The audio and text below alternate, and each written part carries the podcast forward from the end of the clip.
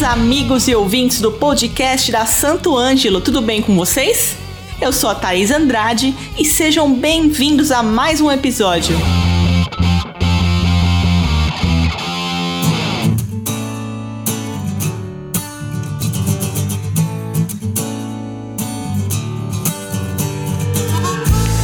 O mercado de direitos autorais musicais movimenta mais de 2 bilhões ao ano no Brasil.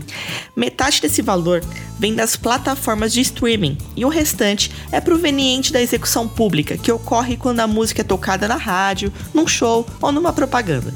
Apesar do lucro, o setor é virtualmente inexplorado no ponto de vista do mercado de capitais e é nesse ponto que nossa conversa de hoje chega. Hoje nosso bate-papo será com Eduardo Vasconcelos, músico, editor, que trabalha na Adágio, que é uma gestora musical, e vai explicar um pouco pra gente sobre esse. Bora lá? Eduardo, se apresente um pouco melhor para os nossos ouvintes e fale um pouco mais sobre o seu trabalho na Adágio. Olá a todos, meu nome é Eduardo Vasconcelos, é, sou músico, sou editor, Trabalho há 20 anos no mercado da música. Trabalhei por 20 anos na editora Sony. Após esse período eu saí. Hoje em dia eu trabalho na Adagio. A Adagio é uma gestora musical e a gente faz aquisições de catálogos, né? Na realidade a gente adquire os recebíveis dos autores, todos os as formas de pagamento que são feitas para os autores, a gente pode negociar seja ela execução pública, seja digital, seja artístico. A gente faz a aquisição desses direitos e por um período de tempo determinado ou para a vida inteira. Cada negociação é uma negociação e é uma coisa feita para cada autor, não tem um, um, modelo certo de negócio. Cada autor é um autor, cada catálogo é um catálogo, se comporta de uma maneira e a gente faz um, um aporte financeiro para esse autor de acordo com, com o número de anos que ele quer negociar com a gente. É mais ou menos isso. Nossa, isso é muito interessante. E como que funciona essa compra e venda de catálogos musicais? Compra e venda de catálogos, ela funciona de acordo com, com o que o autor quer. Né? Às vezes o autor precisa de um aporte financeiro para investir na carreira, ou o artista precisa de um aporte financeiro para investir na, na carreira dele como artista, quer comprar uma casa ou quer montar um estúdio. E a gente proporciona esse aporte de acordo com os rendimentos que o catálogo dele tem nos últimos anos. E é lógico que a gente faz uma projeção para frente também como esse catálogo vem se comportando, como as músicas podem ser reaproveitadas, se elas dão muito sync, se entram muito em novela, tem muitas regravações. Cada catálogo ele, ele, ele é bem específico, né, de acordo com o segmento. Mais ou menos isso. Que demais, Eduardo. Aproveitando assim uma dúvida que sempre surge aqui pra gente, qual que é a diferença entre obra e fonograma? Vamos lá, qual a diferença de obra para fonograma? Obra é a composição, né? Letra e música. É, o autor escreve, às vezes o autor não é músico, ele é só poeta e tem um parceiro que é músico e, e faz a, a música da, da, da, poesia que ele fez, ou vice-versa, né? E o fonograma é quando essa obra é gravada. Essa obra tem uma gravação por um artista, aí gera um fonograma. E esse fonograma ele é lançado por uma gravadora ou um selo independente e, e sobe na no player digital, seja no Spotify, no iMusic ou alguns outros no Deezer ou alguns outros que temos aí no mercado. E aí essa obra vira um fonograma, né? Uma obra, ela pode virar vários fonogramas, né? Vários artistas podem regravar essa obra. Então, é, é, vão existir vários fonogramas para uma obra só. E a obra ela é sempre única, né? O fonograma vão existir vários. Essa é a principal diferença. Boa, acho que agora está bem explicado aqui. Obrigada, Eduardo. Bom, uma outra dúvida que sempre surge: como que funciona a remuneração nesse mercado da música? A remuneração no mercado da música é, também tem duas vertentes, né? Ou até mais, né? No caso. É, você tem a obra que gera o direito autoral, que é o direito do compositor, o fonograma ele gera o direito artístico, ele gera o direito conexo, que é o direito do músico, o direito de intérprete. São vários direitos agregados a esse, a esse fonograma, né? O direito de quem toca guitarra, o direito de quem canta, o direito de quem, quem, quem faz a produção, que é do direito do produtor. Então, esses direitos eles se subdividem em várias categorias. Boa. Eduardo, você comentou um pouquinho sobre como funciona essa compra e venda de catálogos, mas agora uma dúvida assim é, mais específica: qual que é a vantagem real para o artista em vender o seu catálogo? Cada artista tem a sua, a, a sua necessidade. Né? Cada autor tem a sua necessidade, como eu disse no, no atrás aí um pouco a, a, em outra pergunta o, o autor ou o artista quer investir o dinheiro em alguma coisa, quer comprar uma casa, um apartamento, uma propriedade, quer fazer um estúdio, quer comprar um carro, quer pegar essa grana e investir para daqui a cinco anos ter um, um, rendimento. Cada um tem a sua necessidade. É difícil a gente dizer é, qual é a vantagem. A gente vai adiantar para o autor uma remuneração que ele ganharia é, em parcelas durante os próximos anos. A gente adianta esse aporte financeiro de uma vez só para ele. E isso depende também do número de anos que ele negocia com a gente, né? E o percentual que ele negocia com a gente. É, o autor pode negociar 10, 20, 30, 40, 50, até 100% dos seus recebíveis. E isso tem relação direta com o volume que a gente vai dar de dinheiro para ele na frente, né? Quanto mais percentual e quanto maior o número de anos, maior é a grana que ele vai pegar na frente. É mais ou menos isso. Maravilha.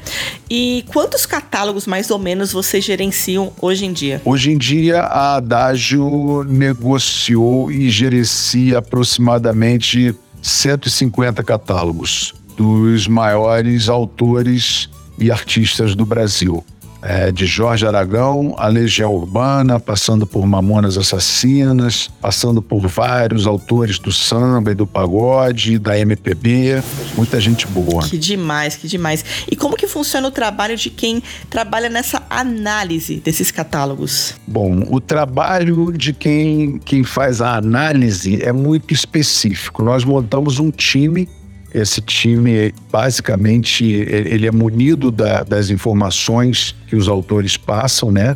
Dos números de execução pública, dos números de, de, de vendas digitais, dos números de royalties artísticos. E essas pessoas pegam esses números e colocam em planilhas e fazem uma projeção é, é, para os próximos anos, de acordo com, com o que esse catálogo rende, rendeu nos anos anteriores, que existem coisas que a gente não bota na conta e existe uma pós-análise feita pelo time de, de, criativo e de artístico e repertório, que nesse caso sou eu, e, e o João também, que é o, o, CEO aqui da Adágio, a gente vê possibilidades que essas músicas têm para frente. O que, que nós podemos fazer com essas músicas? Podemos regravá-las, podemos colocá-las em filmes, em séries, podemos colocá-las em comerciais, em peças publicitárias, tudo isso é levado em conta para que a gente possa fazer uma, uma, remunera, uma remuneração é, justa, né, para o autor, que o negócio seja bacana para os dois lados. Pô, que demais. Você comentou, né, que vocês fazem essa análise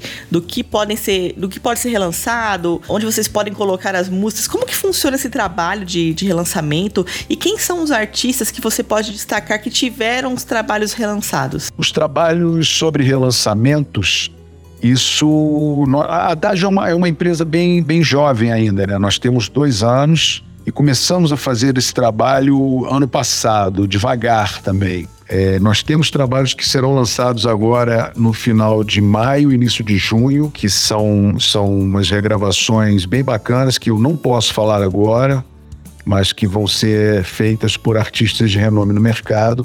A gente tem um outro trabalho ligado ao audiovisual, que é um trabalho de um documentário que a gente está produzindo.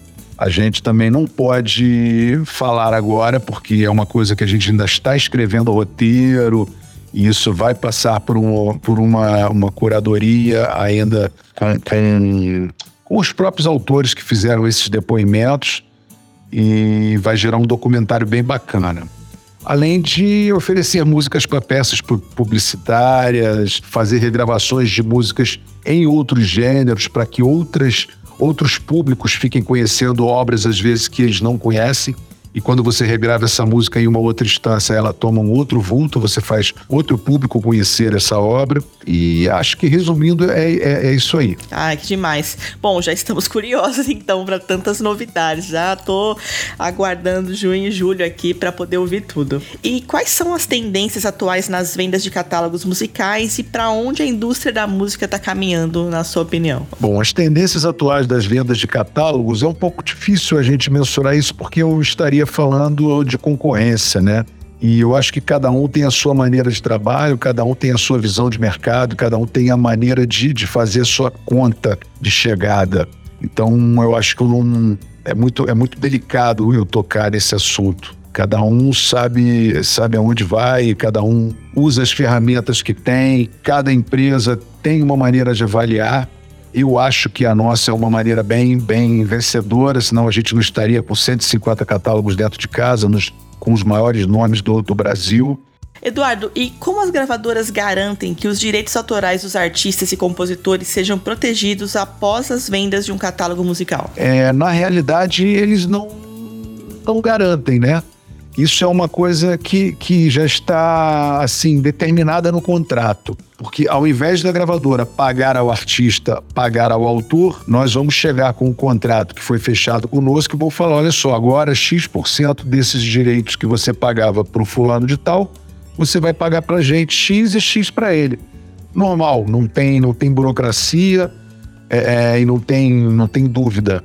A gente faz a mesma coisa com as sociedades autorais e faz a mesma coisa com as editoras envolvidas. Então, quando o autor fecha um contrato com a gente, a gente pega esse contrato e expõe esse contrato para quem paga os direitos para ele, dizendo dessa forma que esses direitos devem ser pagos para nós e para ele, ou na totalidade para nós, depende de cada contrato que é, que é fechado e do percentual que foi negociado e esses direitos são pagos pelo número de anos que o contrato foi negociado. E é bem, é bem simples a burocracia, não tem não tem mistério nenhum. Bom, Eduardo, quero muito agradecer a sua participação. Obrigada por todas as dicas, por compartilhar todas as informações aqui pra gente, que com certeza é, foram novas, né, para todo mundo, inclusive para mim. Muito legal esse mercado novo que tá crescendo, uma oportunidade legal também para vários artistas, né? É uma maneira nova aí de você se manter, de conseguir construir sua carreira, seu patrimônio também. Muito obrigada e o espaço está sempre aberto para vocês. E é isso, agora fica o espaço para você poder mandar aquele recado para nossa galera. Agradeço aqui o convite da Santo Ângelo é, para esclarecer essas dúvidas aí desse, desse nicho de mercado que é tão novo agora, né? E que está tendo um vulto muito grande. E me coloco à disposição aí das pessoas que queiram negociar conosco. E vou deixar aqui meu, meu e-mail e minha, minha rede social para vocês, tá? Muito obrigado, obrigado a Santo Ângelo, obrigado a Helena. Um abraço a todos. Nós que agradecemos. E você que está nos escutando, sabia da existência de compra e venda de catálogos digitais? Legal, né? Bom, se você gostou de mais esse episódio, não esquece então de nos avaliar nas plataformas de streaming para todo esse conteúdo chegar para mais pessoas possíveis, certo? E temos então um encontro marcado na semana que vem. Abraços!